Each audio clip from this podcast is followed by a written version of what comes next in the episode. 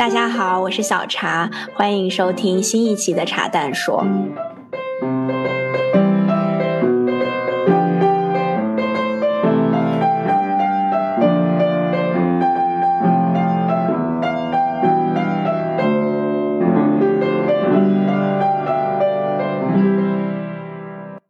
今天这一期茶蛋说，我请来了一位嘉宾，我想让他跟我们来分享一下他爬乞力马扎罗山的故事。刚好也是挺想跟他聊一聊，就是关于这个年纪越大，好像我们都对自然的感情越深的这个话题。虽然他其实比我小很多岁，所以我们就先欢迎舒玉来做一个简单的自我介绍。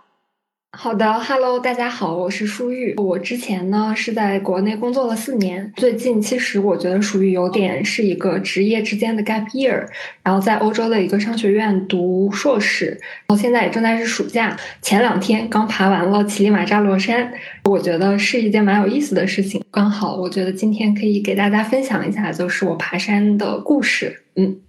今天的这个场景的 set up 就是我拿了一杯红酒，然后我在雅典。舒玉呢？他不喝酒，他拿了一杯啥茶，对吧？对，一杯冰茶，一杯冰茶。因为他说伦敦今天竟然有点热，我还挺惊讶的。都已经八月末了，伦敦能热，那他就好好珍惜。就想把它录成一期播客，但是本身我们两个就是开着那个 video 在聊天，然后我们顺便把它录下来，所以就是这样的一个 setup。我就想先请。舒玉给大家介绍一下，因为对于不爬山和像我来说，我知道珠穆朗玛峰，也知道好像乞力马扎罗山是个很高的、很宏伟的山峰。你能不能简单跟我们说一下这个山的地位，以及爬这个山对于 hiking 这个运动来说的这么一个意义？嗯，好，那我就先简单介绍一下这座山吧。其实就是大家可能知道这个山，都是因为海明威的那本书叫《乞力马扎罗的雪》，但是好像就是这个作者他本人是没去过乞力马扎罗的。但就是因为有这个一个意象，可能很多人就觉得它比较浪漫，或者它有一个象征意义。但其实这个山本身它也是非洲的最高峰，它海拔大概是在五千八百九十五米左右。它在 hiking 里其实是一条比较入门的路线，就是。对它它在 hiking 里，它已经第几高啊？这是第几高的山啊？呃，它它其实不算是第几高，但是它在非洲是最高的山，对，是非洲之巅。整个山的情况就是这样，呃，其实它对于徒步者来说不算是特别难的一条路线，然后比较入门、比较基础，但是风景是比较美的。我也就是暑假想做一点自我挑战的事情，然后就决定去爬这个山了。嗯，所以它其实是一个，我能不能理解成是一个风景很好啊，风险又不是很大，对于本身不是专业爬山的人来说，是一个 ROI 很高的一个选项。可以说，可以这么说吧。OK，然后你大概要花几天去爬这个山？它是有不同的路线的，然后每个路线有不同的难度。我选的这个路线叫威士忌线。这个酸甜苦辣，就是它不是那么简单，但也不是那么难，就比较有味道的一条线。它还有一条很基础的线叫可口可乐线，就是相对来说会比较简单。然后你全程可以住小木屋，就不用住帐篷，就它会有这样不不一样的线。我这个是六天的，然后最短有五天的线，也有八九天的线，就看每个人的时间和就是他想看的风景是可以选不同的线的。那不同的线最后都会登顶到那个五千八百米的那个高峰，对吧？对的，对的。就等于从山的不同方向去登顶。哦，我知道你也登顶了，你现在又回来了。对，那你你当时就是你你，因为你刚说你想做一点有挑战性的事情嘛，就是像暑假，就是除了这种非常非常泛的一个原因，你有没有？因为我知道你原来工作的背景，然后我觉得跟大多数。那种都市打工小崽崽们都是一样的，可能想要现在去读一个 master，这样，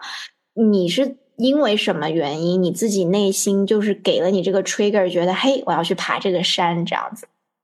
我觉得其实就是暑假本来就没有事情做，就想着要不要去旅游。但是就是想了想之前的旅游，其实更多的都是在那些大城市，什么巴黎啊、伦敦、东京，然后工作生活也都是在就是北上广。我就觉得突然有点厌倦这种大城市的生活了，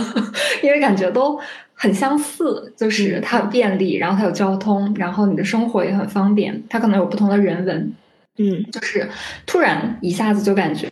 可能可以去看看不同的自然，就查到了这个乞力马扎罗，然后就觉得嗯，可以去试一下。其实就是一个比较突然的决定，但是又我感觉可能因为我本来就是呃西北的人，就是我家是青海那边，我们家那边就有很多山，感觉像是血脉觉醒了一样，就想去其他山看一看。嗯，所以你计划了多长时间？这是你一个很即兴的旅行，还是你还计划了那么一小段时间？呃，其实我看计划可能就是一个多月吧，就是刚放暑假，然后查到这个决定报名，开始每天锻炼运动，到最后去爬山，大概也就是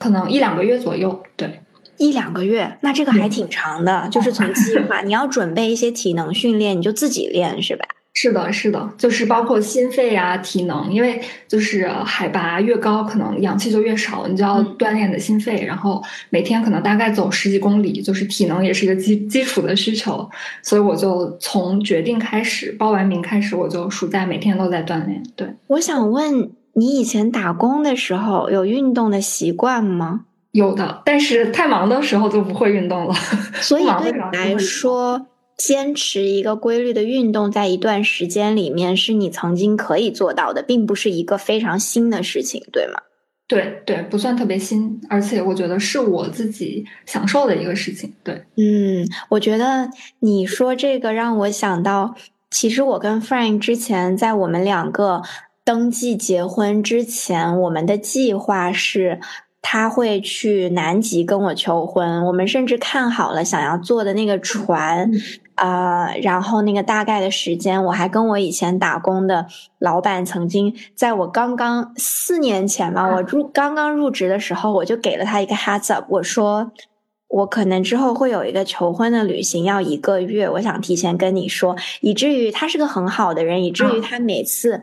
就是都会拿这个。双引号的 PUA，我就他会说，你知道，通常休两周以上的假还是要一些啊说明的。我会非常支持你的这个，但是你要怎么怎么就会这样。但是后面就疫情了，然后人生又会总会发生很多变化。疫情其实还挺多年的，我中间还 relocate 了一次啊，从香港到新加坡，然后我跟 friend 又开始异地。我们之前计划的在南极求婚，然后求完婚有一个蜜月旅行，我们是想去那个非洲的那个 safari 看那个动物迁徙，对，然后就已经想好那两年的事情，然后疫情完就已经来到了差不多二零二三年，然后我紧接着对二零二二年的年底我又经历了裁员，开始了新的生活，好像这件事情偶尔会被拿出来调侃，但是我真的觉得。就也有可能啊，虽然我们还是在计划，但真的有可能就是有一些这种不是都市的旅行，你又真的需要很长的一个时间，并且要提前做准备。如果你当时想的时候没有去做，不管是主观原因还是客观原因，你可能就不会做了。所以我觉得你去做了这个，而且开启了你，你对于这个这一扇门，我相信你之后可能 maybe 你会上瘾。你目你目前觉得你会上瘾吗？我觉得会，我觉得已经上瘾了，因为我觉得真的是很不一样的体验。我觉得就是能够真的去爬一个这样的山，然后有这样的体验，是我觉得在就是可能在中国人或者在很忙碌的一个打工人的就是人生里是很奢侈的一件事情。对，因为。现在就是大家都太忙了，就是可能没有这么长的一个假期让你去做这样的事情，所以就是有一天我躺在帐篷里往外看星星的时候，我就觉得这样的时间可能对人生来说都是很奢侈的时间，然后最后还是要更珍惜自己的时间吧。天呐，你知道你想到这个的时候，我都起鸡皮疙瘩了，但是你可能看不见，你能不能跟我们分享一下，就是你？你你现在想起来，你觉得你特别特别难忘的，在这整段非常难忘的经历里面，你最难忘的一些片段，或者你可能会这辈子经常都跟人说起的这么一些片段。我觉得可能一方面就是风景，因为真的每天的风景都不一样。从第一天开始进去是雨林，然后就是一些很很荒原的，有点像《星际穿越》电影里面的感觉了一样。再往上爬，然后要翻过一个又一个山头，然后中间还要攀岩，然后我发现攀岩也特别有意思。我觉得可能又打开了我的另一扇运动的大门。之后就是每天的营地，就是因为海拔是越来越高的嘛，从。一千多到两千多到三千多，就感觉真的像住在云海上一样，就是对着那个日落发呆。我感觉就是整体的，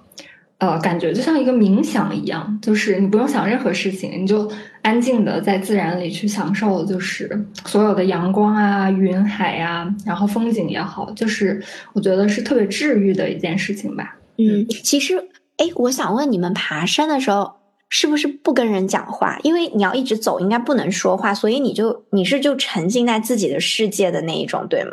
对的，因为其实他爬山有好多种，也有那种一个旅行团的，可能那个旅行团几个登山的人一起，大家就边走边聊，然后边说。但是我是自己去的嘛，我有一个向导，就是我不说话的时候，向导就在我前面走，我就自己可以享受我的时间，不用说话。去的，就是你你自己找了这个向导，然后。就是你自己跟着这个向导，他就在山里面领路，是吗？对，但是他其实不仅是向导，他还会有呃背夫，然后和就是做饭的做饭的人，就是因为当地为了促进就业，就是只要一个人进山，就必须是有六个人当地的人跟跟你一起进去的。所以其实，呃，整个进山的不仅是我一个人，是六个人，但是就是其他人是不跟我一起走的，只有这个向导是带着我一起走的。嗯，那算那种，他就负责照顾你的安全，然后给你导向，然后其实你就跟着他，加上你自己之前准备的这些体能，就跟他走完整个路，这样是吧？对的。我特别想问你，就是你在那些云海里面，然后非常异样美丽的风景里面，你站在那里的时候，你在想到你过去都市的生活。你你你会想起吗？还是你根本都不会想到以前的任何的事情？就什么都不会想起。我觉得就是因为有一天我们在一个营地，就是那个日出、日落跟云海都特别漂亮。然后我就找了一块石头，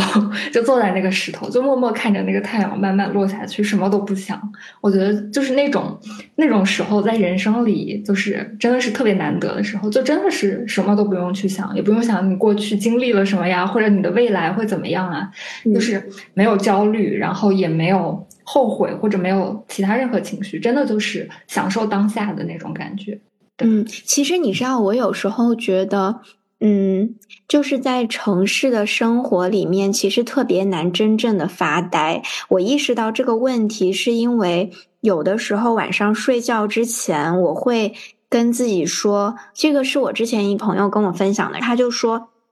你要什么都不想，但是如果你做不到，你就去想一些好的东西，就经常在心里面想。那我现在是什么都不想嘛？然后我又会想，那我如果在想，我是不是什么都不想？我就是在想一些事，就想这个问题，还是在想东西。你现在让我想，我什么都不想的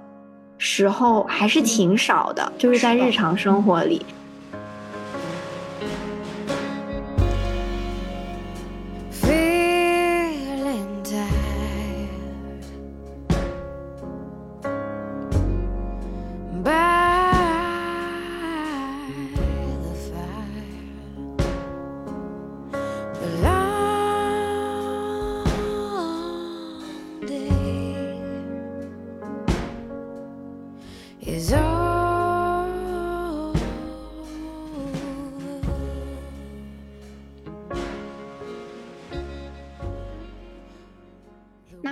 景色啊之外呢？因为你说你跟你的向导一起，然后你会就是向导也带过很多的人嘛，我觉得你肯定也遇到了一些你之前在打工的环境里面不会遇到的人和一些生活方式。你觉得特别特别想要跟我分享的有什么故什么样的故事？我觉得其实就是人这一部分，让我觉得最珍贵的就是，当大家都很纯粹，只有一个就是登顶的目标的时候，都在山里的时候，就是你可以放下一切偏见，然后大家得到的就是大家给彼此就是很纯粹的支持和就是人跟人之间的那种相互信任。我遇到了很多来自不同国家的人，刚开始有一堆英国的登山团，一堆大哥，然后我坐在那吃中午饭，我们就聊起来了。还有一个也是，呃，一个人来登山，从波兰来的一个小姐姐，她是刚从珠峰那个徒步的路线下来。天呐，这些人都非常的 hardcore。然后走着走着，呃，又在路上遇见了，就是很多情侣啊，然后法国的一些登山团呀，我在营地也遇见了一个，也是从美国来的，在肯尼亚做义工，刚做完三个月，然后刚好来爬一个山的。就是在这个过程中，其实就是我觉得种族、国家、性别、年龄就一下子都不重要了，就是剩下的就是人跟人那种特别纯粹的，因为爱好走到一起，因为爱好我们就是在山里，我们要去登顶。的这种特别纯粹的支持，因为每天大家的速度是不一样的，你不可能就是永远跟着一群人走，但是你可能第二天或者第三天，你到一个营地里的时候，就是那些人见到你会过来跟你打招呼，说：“哎，你前几天走的咋样啊？整体的感觉咋样？恭喜你啊！什么期待你能登顶啊？”然后等到从山顶下来的时候，其实大家也会就是互相恭喜、互相祝贺，说：“哎呀，你真棒，真厉害！”这样的。包括我当天，呃，在登顶的时候，因为我自己体能太差，然后休息过很多次，然后就一直遇见一个呃旅行团吧，应该是一个从波兰来的阿姨，就是她每次来的时候，每次见到我的时候，就大家其实都不认识，但是她就特别好，她说她就从她包里掏出一颗糖给我，她说这个我一定会帮助你登顶的，你把它吃掉，你加油，你一定可以的，我们马上就到了，遇见她了两三次。包括下山的时候也遇见了他了，他就说啊恭喜你，然后登顶啦，然后大家都很开心。我觉得那一刻和那些瞬间，就让我觉得就是人跟人之间这种特别纯粹的情感，就是是特别宝贵的。因为你在其他地方，其实可能因为你不同的身份呀，或者不同的环境，你是没办法获得这种。支持和情感的，但是当大家都很纯粹的时候，就是人跟人之间就只有那种支持了，就会让我觉得世界特别美好。你知道，你说这个让我想到了我很幼稚的一个想法，这个是从我小时候到现在都有的，但我小时候还会跟大人说，我现在已经难以启齿了。我知道这个特别幼稚，就是我小学的时候还是快初中的时候吧，那时候美国打伊拉克。嗯，然后我放学回家那一天，大家就说，不是美国打，啊，是五角打，哎，那天是九幺幺吗？九幺幺可能是九幺幺，应该是。然后我当时就大家说这个很大的新闻，然后大家都在看视频嘛，就很恐怖。嗯。然后美国可能就放话，就说他们要去打伊拉克，还是就这些事情找打打本拉登。完了，我这个政治是不是非常不正？不是，我怕我们这个还能播吗？提了这么多国家的，对对。但是就就是就是就是那个当时那个新闻，我很怕我那个错误错的非常的离谱，就可能我说的 是本拉登，因为他当时要追杀这个本拉登嘛。然后我当时心里想的就是，我就问我爸妈，我说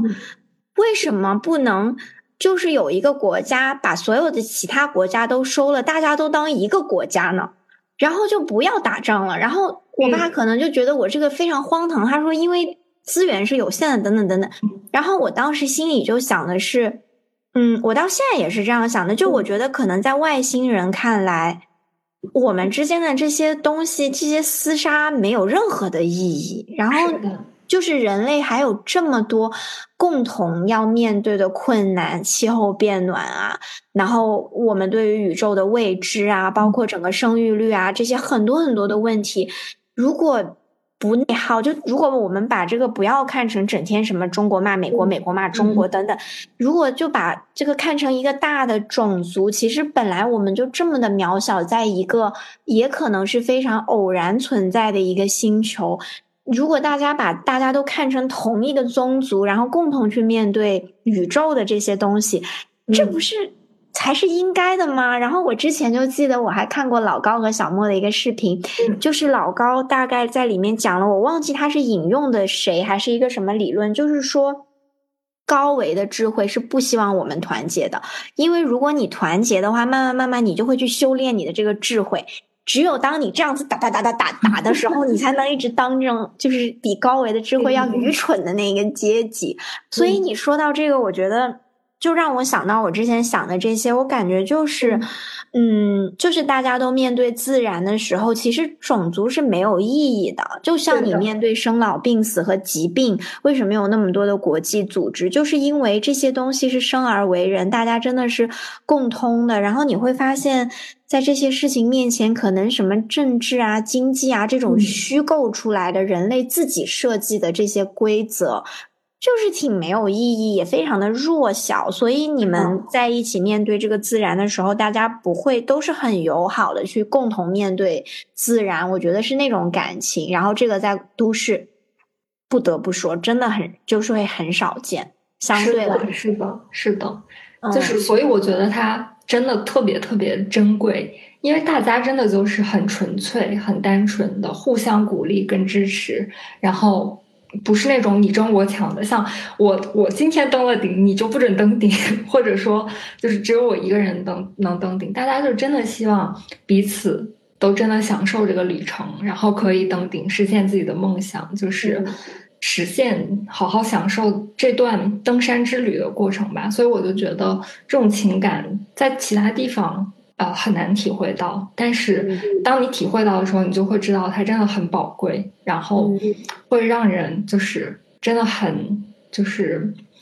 很难忘。我觉得，我感觉对于咱们这种从都市打工背景出来的人，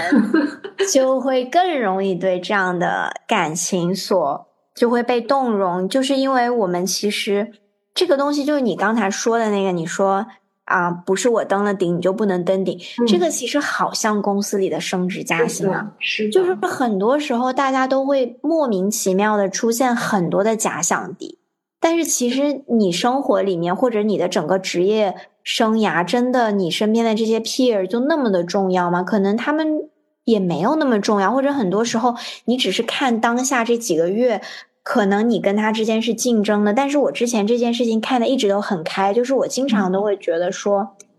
就是对于你慢慢人生这么这么几十年要工作的这个期间来说，就是你早一年升职和晚一年升职的这个区别到底是在哪里？但是大家就会真的会计较到某几个月、某半年，所以就会变成你说的，就是可能在都市你打工的环境里面，其实人和人之间的竞争就是来自于我登顶了，你就不能登顶；你登了，我就没得登，就是这种竞争嘛。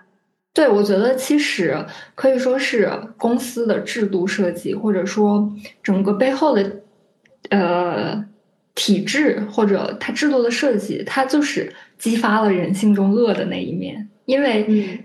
资源就是那么有限，可能升职的机会、加薪的机会就是那么有限。那大家就是在这个环境里，可能我本来不是一个很爱争抢的人。那有的时候我看到别人，呃，升职加薪，那可能我也会焦虑，我也会被迫去变成那样一个争抢的人。就是可能这样的制度设计和这样的社会环境，就让大家不得不去成为一个这样的人。但是当就是。当大家都在面临登山的这种情况的时候，可能就是人跟人之间的，就是内心的那种善良的、好的，就是人性里好的一面被激发出来了。因为这这个东西不是说你登顶了我就没有了，或者我登顶了你就登不上去。就是我觉得，就是嗯，像你说的一样，就是。我觉得你算是看的比较开的，就是我觉得可能我们对于就是在公司里内卷呀，然后去争强升职加薪，就是尽量以平常的心去看待，就是把自己抽离出来去看待、去反思这样的体制或者这样的体系，我觉得就能不被呃这样的制度所束缚吧。不然，其实我觉得。这样的人生也很无聊，就是去卷升职、卷加薪，到最后你的人生里就没有其他事情了，你的眼里就只有那些东西，就是你的生活会很单薄、很脆弱，因为你一旦没有升职或者加薪，没有达到你的那个目的之后，你可能就会觉得哇，天都塌了，或者我的生活的一个意义就直接崩塌了。所以我觉得，呃。这个登山也让我觉得，大家要更多的去找工作之外生活的意义，就是它不会让你的生活那么单调或者那么容易崩塌。嗯，就是大家要有自己的价值体系。对，嗯，你知道你说这个，我觉得就特别容易听起来，听着容易，做着做着难，就是听起来这个道理谁都懂，就是工作算什么呀，等等等等。但是我跟你说，就是我现在非常坚定的在。我离开了，真的，我我不得不承认，我之前打工就是打工的天花板的那么一个公司，因为很舒服啊，然后各方面都很好。但是我离开了这个环境以后，我现在这么坚定的做自己的事情。我跟你聊完，我我只会更坚定的做自己的事情，因为你讲的，你遇到的那些人，我当时你跟我说的时候，我脑子里面脑补的就是我只有好好做自己的事情，我才有可能在以后，不管是我有了小孩还是我自己的时候，我可以有那么多的灵活性和自由和心性去带他爬山。就是你要这么多的时间和一个啊和一个心情，就就这个还挺重要，也很难。然后嗯，并不是所有打工的人说你赚的钱够多，你就会有这样的一个条件去做这样的事情。然后我跟很多的人。就是跟之前还在公司工作的朋友，我每次跟他们聊天，你知道我最深的感触就是，他们都是我很好的朋友，嗯，也是在我们过去工作的时候，大家的感情都是很好的，也会这辈子应该都会保持联系。但是我不得不说，就是每次我跟他们聊天，我很多时候都会觉得无聊，就是大家最后就是会说到公司的人。就是会去 update 这些公司里面的事情，但是可能因为我已经跳出来了，但是我我很真心的讲，我从来不会应付他们，我也会去跟他们说啊，因为这些人我也都认识，然后大大家要吐槽什么的，我也都会跟他们一起讲，然后我也是很支持他们，并且尽量啊让他们看开的。但是等到这个对话结束的时候，可能。可能就是在我自己做事的过程中，我的会议和会议之间，甚至是今天我刚跟你早上开完那个会，我跟我之前的同事讲到一些事情，可能也要花我来半个小时、一个小时的时间，我就会觉得很惋惜。就是为什么上班或者在一个固定的地方一直生活，就会让人变得就是你忍不住就会狭隘呢？就是就像一个有毒的一个吸你的一个黑洞一样。就是你再性格好的人，我我甚至回看我自己打工经历非常那种 toxic 的 team 的时候，我都会。现在我每天跟 friend 的联系都是在讲我不同的 project 的一些事情，我们谈论的是完全不一样的事情。然后我都会想到我原来非常状态不好的那段时间，我经常跟他每天下班我就跟他说，这种非常有毒的人和团队，你没有办法忍住，就你作为一个很普通的人，你抗拒不了这些。然后，所以你讲到这个，我就会觉得，就会更鞭策我，就觉得你还是要好好做自己的事情。就算你你做好了，就算有一天你真的还是要打工，至少在你的心里面，你会有更多个更多的价值体系和你想要追求的东西啦，你才能真的把你眼前的所谓的一些糟粕，但是你必须要做的事情看开。我觉得我能比身边的人看开，很大的一个原因。真的也是因为我有一个小副业，就跟我刚刚工作的时候，你知道我那时候做咨询也是每天跟吃屎一样在工作，然后晚上带我的那个人，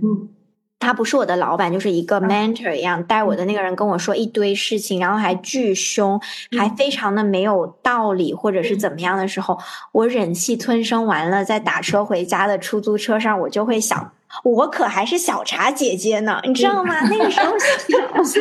二十四 岁吧，二十三岁吧。然后我现在回看，我就会觉得，嗯，这个就是因为你心里还有其他的追求嘛，本质上，然后你还有其他的价值的衡量标准，你就不会觉得我一定要去跟这个人竞争，或者你要陷在里面。虽然你多少就是会受到影响。但是还是会好很多，因为我觉得就像你说的那样，就是人他很难在一个有毒的环境里独善其身的，就是除非他有他另外的自己的价值观、价值体系，或者他有很强的一个另外的事情去支撑。就是我觉得可能对于我们这一代，或者对于每个人，就是现在工作里的时候，大家可能都要尽量去找生活的另外一个支点，就是它可以让你帮帮你去对抗。就是生活中其他一部分的无聊、无趣或者有毒，就是我觉得就是大家都要去找到这个支点，这样的话，你无论工作也好，生活也好，其实我觉得是会更有自己的价值感的。嗯。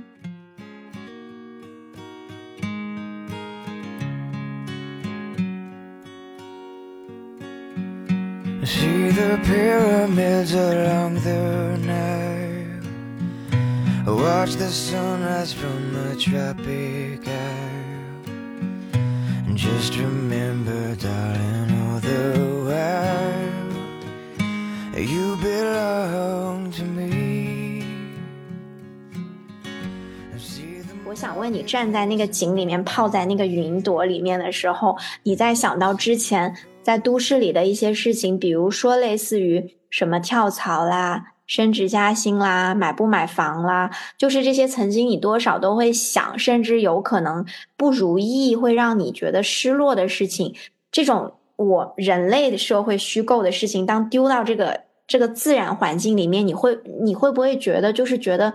特别一文不值，就是因为我想问这个问题，是我刚刚工作的时候，我放松压力的一个方式就是看那种宇宙的纪录片，就是看。我也喜欢啊，真的吗？就是看《Interstellar》，就是你说的星际穿越，那是我最爱的一个电影之一，也是我最爱的。真的吗？真的，我看过好多遍，我在伦敦我也看过好多遍。我也看过好多遍，就是我知道，对于物学物理的人来说，会觉得这个是一个智商税吧？也不是智商税，就是他解释不通那个原理。但是我每次看到，我已经不记得那个人了，好像叫 Murphy 那个女儿，她变得很老的时候，然后她的爸爸从那个星球回来，看到她的时候。大概就能看到那个时空和他还在天上的时候，看到他儿子终于传来的一个信号，但是他儿子已经跟他 update 所有他儿子、他孙子的故事，一下人人间已经过去几十年的时候，我就会哭成一条狗。我就觉得人类在这些面前，真的吗？OK，真的，我我在伦敦的这个学期，因为他就是最近有诺兰的新片嘛，他都重重映了诺诺兰的所有的电影，我我去电影院看了两遍《星际穿越》，我真的超喜欢，而且我就很喜欢他对时间的那个探讨。真的，我真的看那一幕的时候，我也每次哭成狗。真的，就这两幕，我至少也看过四两四五次这部电影，然后每次到这两幕的时候。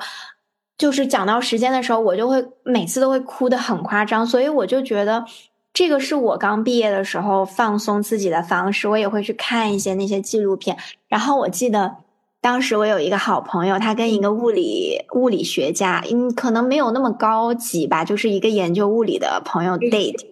然后我当时在打工，而且是在那种换工作的期间。有一天我从地铁站出来，他给我发信息，大概就是说我今天晚上要去约会了。然后我就特别替他开心，我就说你让他给你讲讲他们研究的那些黑洞啊，那些星球啊，你听到了，你肯定就会觉得你生活里面所有忧愁的这些事情。都不值得一提，所以我歪歪出来脑补的，你站在那个山上，然后如果你想到生活曾曾经生活里那些东西，你肯定就会这么觉得。但是我发现你到了更高的境界，就是你连想都没有想。对的，就是其实等你。真正站到那个风景面前，就是可能因为真的其他的一切事情都变得很渺小、很不重要，所以你就不会想任何事情。然后你刚刚说的这点又让我想起来，我的向导跟我说，就是我们最后登顶的时候，然后每天晚上会有提前的 brief，然后他说就是你在爬山的时候，你在最后登顶的这个 summit day 时候，你不要想任何事情，就是不要想它有多难、有多累，因为情绪也是会就是消耗你的能量的，就是你什么都不要。想，你就只是去走路就好了。就是我觉得这个也是给我印象很深的一句话。我又起了鸡皮疙瘩。就是说，你就是走路就好了，什么都不要想。天哪，这其实有点像，又有点像人生哲理了，对不对？嗯，因为但是其实好像真的是这样。就是我晚上在爬的时候，因为有很多人走得很快嘛，就是那些欧洲人真的经常登山的，然后可能他们很早就出发了，然后你一抬头，你发现他们可能离你很远很远了，你可能心里就一下子就会崩溃了，就想，哎呀，我怎么还有这么远要走？就会很累，但是如果你真的就是什么都不想，你就只看脚下，你就一步一步一步慢慢走。就是那天晚上我走了十二个小时，从半夜十二点走到中午十二点。中午十二点，中间不休息就没有睡觉，对吧？没有睡觉，就中间会休息，因为到后面的时候我就没走十步就要停一下，停很久。我说我实在走不动了，我的腿真的很重，我很困。但是其实就是其他心率啊，就是氧气那些指标还好，但就是真的很累很困。我说我走不动了，然后休息。但是最后就是一步一步一步一步，真的是走到了那个就是呃最顶点的地方。天呐！所以你是连着爬了十二个小时，然后那一刻登的顶。是的，来。跟我分享一下你登顶的感受，你哭了没？我没哭。不好意思，我这只是世俗的解读，因为我真的没有爬过这种山。我我在我在就是爬山的途中是哭了的，就是到后半夜我真的走不动的时候。你是累哭的，不是因为爬山的那个感受哭的是吗？我觉得其实累和感受都有吧，就是你说我哭了，我也没有后悔的感觉，我就是觉得那一刻我突然感觉我没有我自己想象的那么强大，因为就是前前几天我的表现都特别好。然后跟向导走了很久，也一直不累。然后他一直就是疯狂夸夸，说：“嗯，你表现的很好。”我就觉得我自己肯定爬到山顶没啥问题。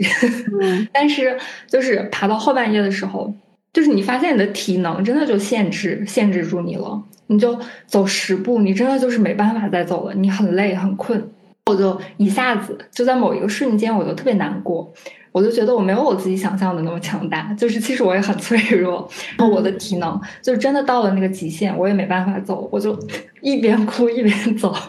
向导就说：“你别哭了，你别哭了，我们可以登顶的，我们肯定可以的。”就还是慢慢慢慢慢慢慢慢走，然后走到了山顶。就是我觉得从这个事情上也让我学到了一个，就是向导其实也说，就是这个山在教会你很多事情。我觉得。当我意识到我自己没我自己想的那么厉害的时候，我觉得就是我登山的过程中学会了更谦卑，或者更了解自己，知道自己的极限在哪。我觉得这个也是，就是让我感受很深的一个，就是我登顶的发生的事情。天呐，你这个向导，我觉得他讲的话放出来，全部都是那种哲学家，然后放到咱们世俗的社交平台，简直就是会有那种上千万的转发和点赞的那种。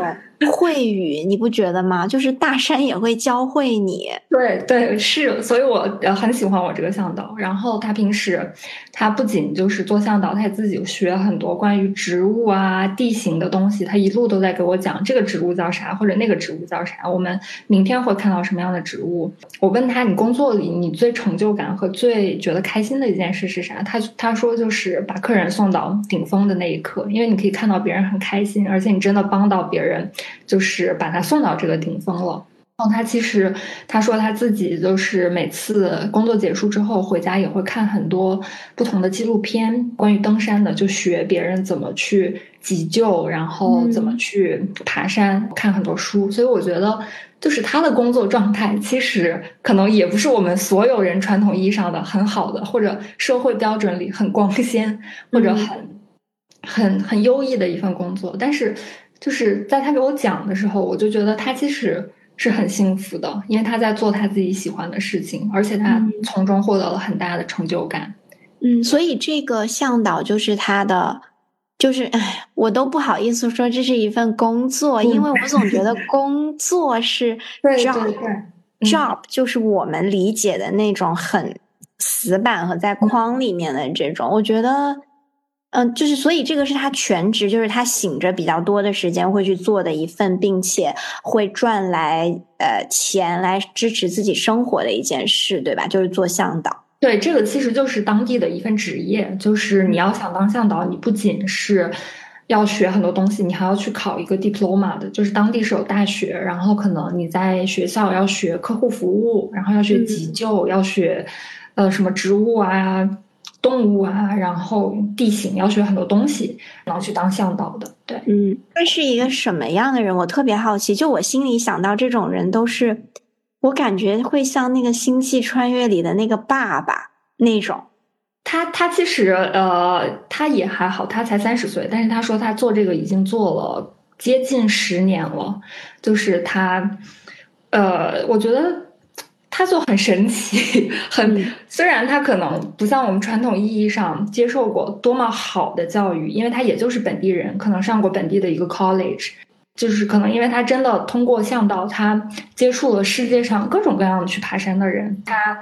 有各种各样的故事，他对这个山和对这个世界，他有他自己的理解，就让我觉得就是也是让我开了眼界，让我觉得就是。原来世界上有人可以这么生活，对，嗯，其实你说到这个的时候，我想到的是，就在我们看来，我们会觉得他作为一个这样的啊年轻人，他愿意选择这样的一份工作，我们会觉得好像很有勇气或者很特别。但是你有没有觉得，就是在他心里面，这个不是一个职业的选择，就是他接受他生在这里的这个生活，并且他找到了，就是他去生活的方式。我感觉他每天带你们去爬山，一定不像每天我们上班，比如说要见客户或者要做一个项目，他肯定不会把这个当成一个项目去做。对对，他就所以嗯，他的日常其实可能就是。嗯，每周接待不同的客人。我问他，就是你的上一波客人是从哪来的？他就说是四个美国人。其实那四个美国人就是已经爬过很多很多山了，还有一个是医生。然后可能这种队伍就比较好带，但是就是你也可以跟这个医生身上学到很多。之前也遇到过很多就是一个人来爬山的客人，然后说。他说：“可能中国人的一个特点就是不愿意放弃，就一定要登顶。但是很多欧洲人对 就很有意思。对他说，但是很多欧洲人或者美国人就会觉得 it's enough for me，就是我爬到这儿，可能就我就对我来说我就够了，就不一定对登顶有一个执着的，就是执念。所以我就觉得听他讲这些也是很有意思的。哎，这个好有意思，我从来没有听过这个，因为我感觉在运动上，不管怎么样，就是从。”嗯，从体能上这是客观的嘛，就是中国人或者亚洲人，我们就是不如就黄种人就是不如黑人和白人。你不管是田径啊这些极就是极限运动上面，我们从体能上就不如他们，但是反而去爬山，我们是那种想要登顶的代表。我觉得这个好像我们的。教育的印记，我觉得就是 to be number one。对，然后可能就是欧洲人，他生活的态度就比较随意，就觉得嗯，我来过了，我看过想看的风景了，就是我对登顶也没那么多执念，所以我可能就放弃了。对你这样说，我突然觉得感觉我也可以去爬一下，因为因为你知道我跑过一次马拉松，嗯，然后我那次去跑那个半马是在我想一下那个国家啊，柬埔寨叫柬埔寨。我当时去跑的时候，就跟我一个朋友一起跑。就是我我理解啊，爬山和这个徒步很像的一件事，就是你一旦停下来，就会很难再再开始。反正我跑步就是这种感觉，就是我是半马，半马是十二十二十一公里，嗯，然后我当时跑到十公里，我前面也是状态很好，因为并不会很快嘛，然后我也有一点运动基础，然后跑得很开心。差不多跑到十到十一二公里的时候，我就觉得真的好累，然后我就很想停下来。然后跟我一起跑的人已经继续跑了，我就越跑越慢。等到没有人在给我压力的时候，就是同伴的压力已经没有了，我就觉得我休息一下。我一旦停下来，我真的那个腿就已经抬不起来了。我就想办法想要去找这种作弊的方式，比如说做一个突突啊，突两公里啊，那种破那个叫什么车？突突那个车，嗯嗯，坐两公里啊，然后最后等到我就是就是连坐车带爬带走到终点的时候，按道理说只要你到你都会拿一个奖牌嘛，但是我真的太慢了，我就是连玩带走，然后到的时候那个台子都收了，已经没有人了，所有的人已经回家了，但是因为他们整个国家的那个城市的那一块被规划出来做马拉松。我只认识那一条路，然后你也没有其他的一些交通工具，你只能必须走到终点。所以我到的时候就只有我朋友还在等我在那里喝咖啡还是干嘛，然后人都走完了就散完了。所以就我对于这种运动的那种感觉，就是你不能放弃，而且你放弃心里会觉得天呐。就从实际的角度出发，就是天呐，我待会儿怎么回去？身上也没钱，我就感觉去爬山半途放弃也挺麻烦的，因为就是那种我我这这可能是非常中国人的心态，就是来都来了还要下去，那还差一段，不如登个顶吧，是这种心态。是这么想的，就是在我 爬到一半特别累的时候，我就看，其实已经有。就是你在路上往上爬的时候，会有人陆陆续续的从上面往下往下走，他可能因为各种原因，身体原因啊或者高反，他就放弃了。然后，但是我就一边走一边在想，如果我现在放弃了，那我还要走回去，走走下山也很累的。哎，所以你们所有的路线的规划都是，你上去是一条路，你登顶了再下去就是另一条路，对吧？呃，有一部分是重合的。但是就是对有其他剩下的一部分是不重合的。反正就是你走到那儿了，你如果要再回去，就是其实也是很长的路，也很累，然后就还是走吧，硬着头皮也只能走了。明白，你就靠着这个是跟你。对，是跟你说跑马拉松有点像，因为就是我一边走，我向导也在说，就是你尽量不要让自己停下，因为如果你停下，就是你的身体就主宰你了，你就没办法再再就是 warm up，就是再重新找回你的那个状态，再走起来了。所以他他的意思就是，你可以慢慢走，但是你尽量不要去休息，因为你一旦休息了，你就很难再去找回你刚刚走路的状态，你会更累。对，这也是。真的，这个这简直跟。坚持健身如出一辙，就是你越坚持，你就越想坚持，然后你越克制饮食。等到你一旦放纵，感觉堕落就是一个深渊，就会吞噬你，然后你就像重力一样会拽着你往下。它就像重力一样，真的就会拽着你，然后你就就就会往下坠。就是，但是当你支棱起来，去有一个好的作息，然后去坚持运动的时候，感觉这个东西也会让人上瘾。就是你就越来越好，越来越好。我，天呐，我觉得好神奇，正向循环。所以每个人都应该去爬一下那个山，山会教会你很多东西。真的，你真的，你这么跟我说，我会觉得，可能这个是 对对对，就是还还蛮应该爬的，因为可能如果你年轻的时候不去，可能你更难。比如说你到五十多岁、六十多岁，你退休了，再第一次去爬这个山，就更不可能了。但是其实你说这点，我我就是可以提出一个新的看法，就是在爬山的时候，就是真的有很多五十多岁、六十多岁，就是头发都白了的老人，就是那些英国人啊，然后法国人也是在爬山。就是那一刻，我就感觉，就是他们的人生就是是有很多可能性的，是很长的，就是可能在于。在我们传统的视角里，可能我到五十六、五十五六十岁我就退休，我就待在家里养老了。但是当你看到，就是可能他们五六十岁，而且他们可能用六个小时就爬到山顶了，然后他们步伐也很矫健的时候，你就会觉得，那我五十六岁，就是五五十岁或者六十岁的时候，我是不是也可以跟他们一样？就是我还遇见过了一个英国的登山团，然后里面其实就有一个老大哥，就是头发已经白了。然后，但是我就是我们最后一天下来的时候，他说：“啊，你是不是也登顶了？恭喜你啊！”然后我们也登顶了。我就说：“你们啥时候登顶了？”他说：“我们大概早上六点的时候 就登顶了。”我说：“啊，你们果然，我就知道你们肯定走得很快。我十二点才登顶的。”他就说：“就是每个人可能就是你第一次做这个，然后你之前也没做过，你爬上去已经很好了。”嗯，然后每个人的速度都是不一样的。就是我觉得。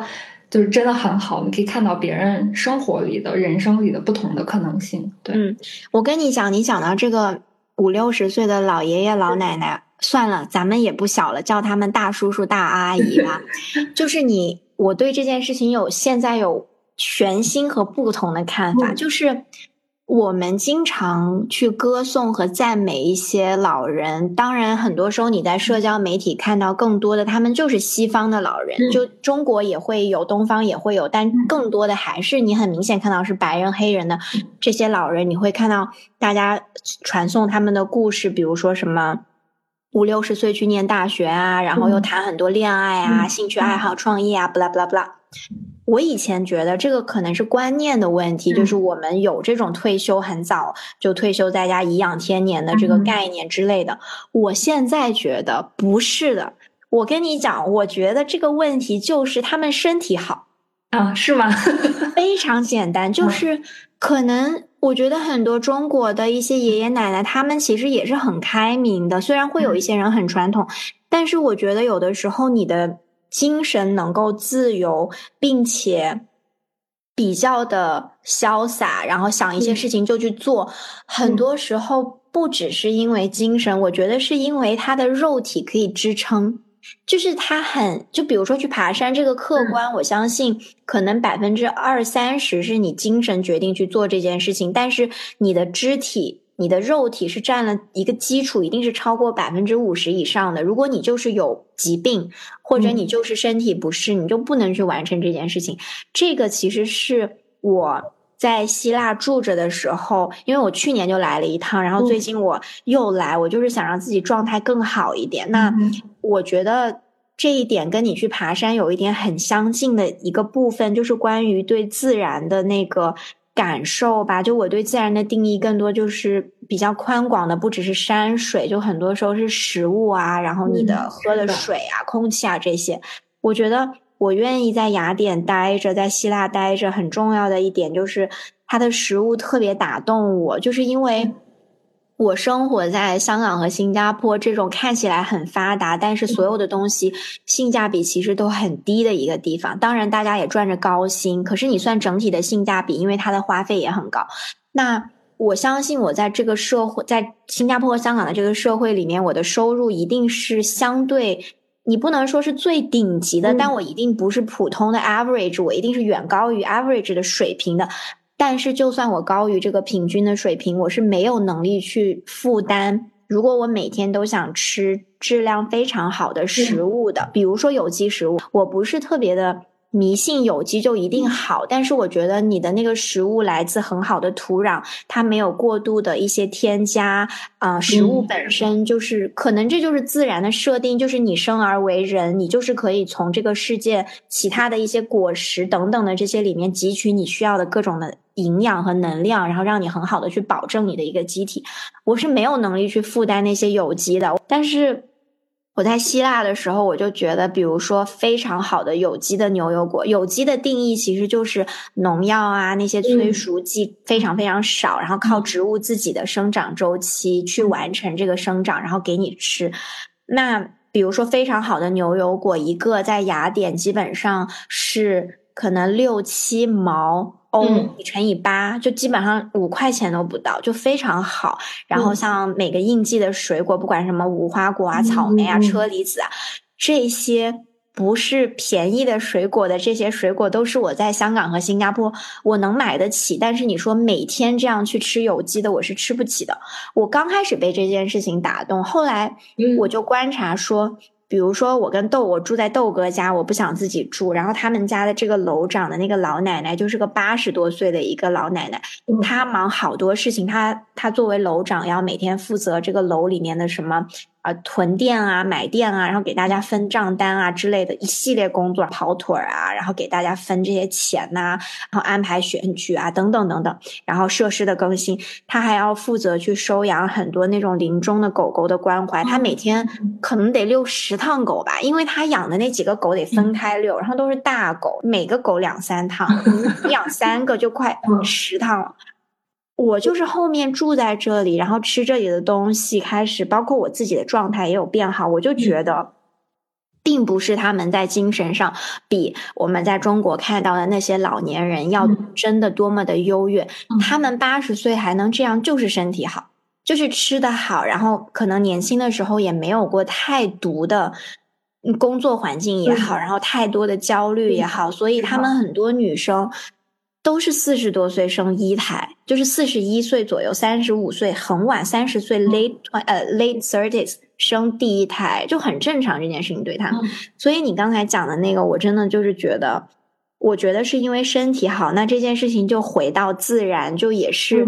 我随着年龄增长，我觉得会更打动我的，就是。自然环境更好，然后作为一个人非常基本的生存的那个环境，比如说吃吃的、睡觉的条件、喝水的条件，这些东西更好，我觉得就会更打动我。然后我也不知道是不是因为你到了一定的年龄，你的基因会被唤醒，你你想要长寿和健康，就像以前皇帝可能最后都想要长生不老，可能人类的基因就求生欲吧，我不知道。然后我就会觉得这个东西对我。来说会更珍贵，这也是啊雅典这样一个地方会打动我的地方。就虽然它的确没有那么发达等等，我相信这也是很多我身边的人后来慢慢 relocate 去东南亚，然后可能去什么巴厘岛、清迈这种地方生活，我感觉有点如出一辙的那个意味在，就是跟你去爬山，你被自然所震撼这样的一个感觉特别特别像。嗯，是的，我觉得是这样的。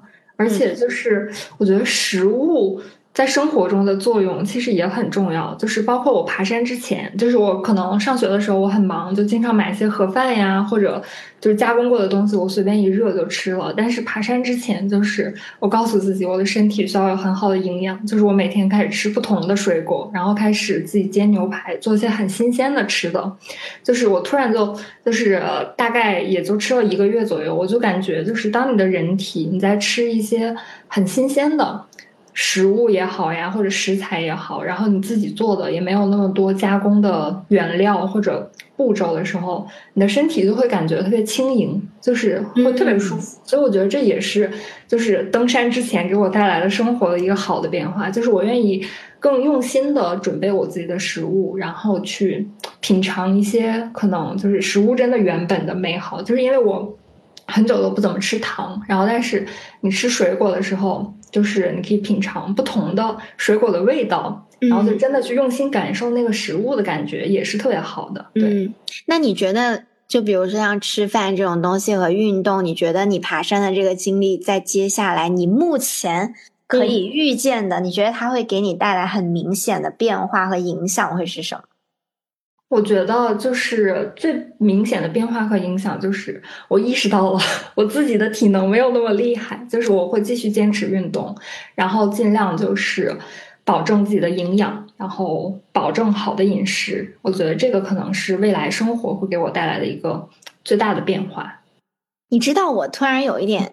我不能说嫉妒你，但我很羡慕你，就是在我还比你就在小那么几岁的时候，我对于。健康有意识，但是对于我，我对于吃也有追求，但是我觉得没有一个像爬山或者之类这样的事情给我一个那么强的警钟，让我觉得说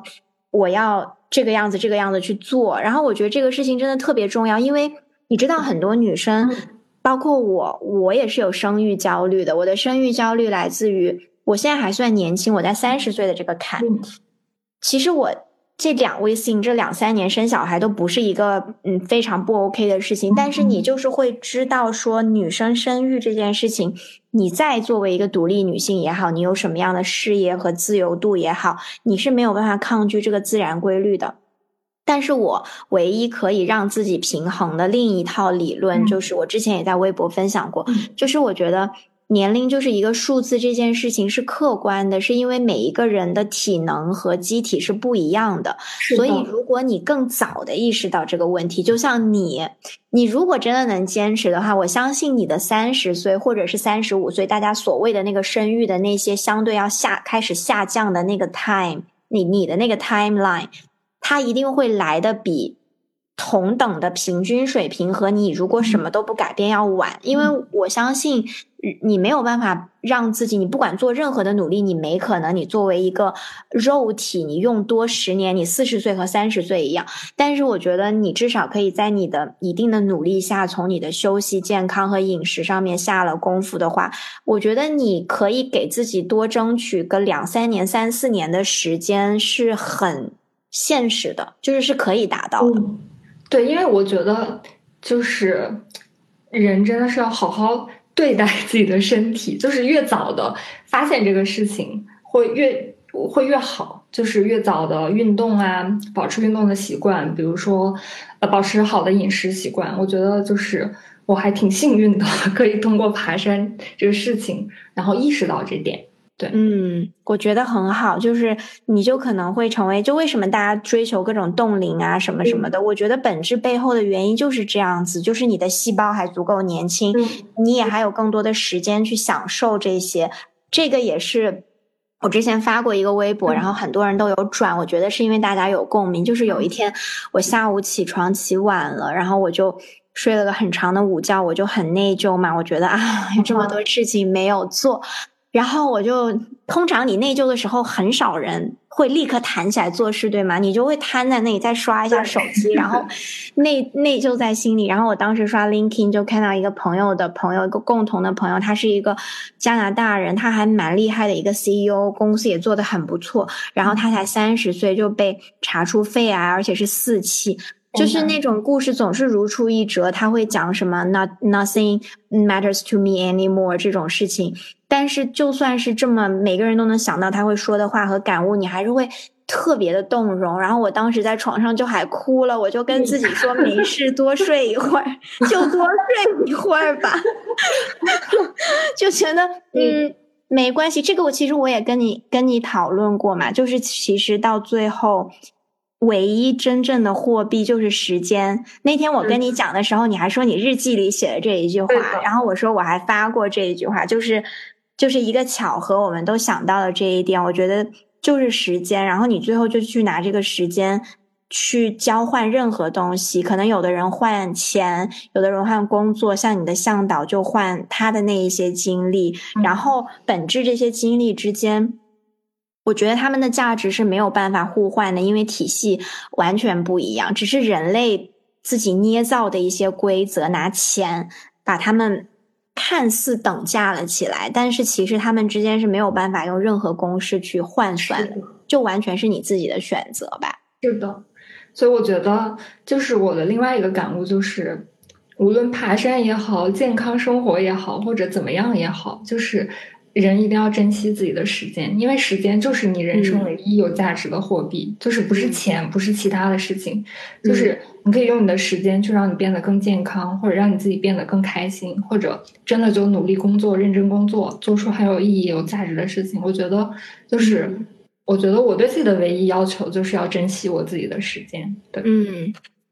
我感觉爬山这件事情应该给你带来了很多的灵感，会，我也觉得，就是一个种子吧。然后，嗯，就是像你刚才说，它会带给你的这些改变，我觉得你肯定会带着它，然后又开始一些新的一些经历吧。对的。就是我觉得它未来某一天肯定在我生活中就淡化了，我可能不会像今天或者像现在一样这么激动，但是我觉得它带给我的那些灵感和关于生活观念的变化，我觉得是会一直伴随着我的。就是可能有一天未来我打工打得很辛苦，或者我我做事做得很辛苦的时候，但我会想起有一天晚上我走了那么久，我爬到山顶了，然后。就是可能会成为支撑我，就是人生未来去做很多事情的一个动力。对，嗯，然后也经常想一想，不要为这些人类虚构出来的像大富翁游戏一样的规则所叨扰。就是自然的这个东西吧，我总感觉可能我们生活在都市，出生在都市，成长在都市，如果有缘分，或者是有那个心性，你稍微离。比如说，都市虚构的这些消费主义也好，升职加薪也好，等等这些焦虑也好，稍微远一点抽离出来，可能你就会有那么一个你自己的那个 loop。然后你如果能够被自然吸到一下的话，我感觉可能你就会更是人本身的那个样子吧。我是这样觉得，但这段话听起来有点神，但我还是蛮相信。对，我觉得是这样的，我完全可以理解你说的这些。就是首先，我觉得有这样一个机会，就是我。可能突然一时兴起决定去爬这个山，然后有这样的经历和体验，就是我觉得在我的人生里真的是很奢侈、很难得的事情。我觉得它以后可能就会像一个小光点，然后去支撑我做更多其他的事情，或者探索更多世界上就是其他的地方。所以我觉得是真的特别特别好的。嗯，我觉得我们这一期已经被升华了。然后我的酒也喝完了，我现在还没喝完。你可以少喝点茶，因为我现在十一点十五，我喝完就准备去睡觉了。嗯，开心跟你聊天好开心呀，而且我们居然都喜欢星际穿越。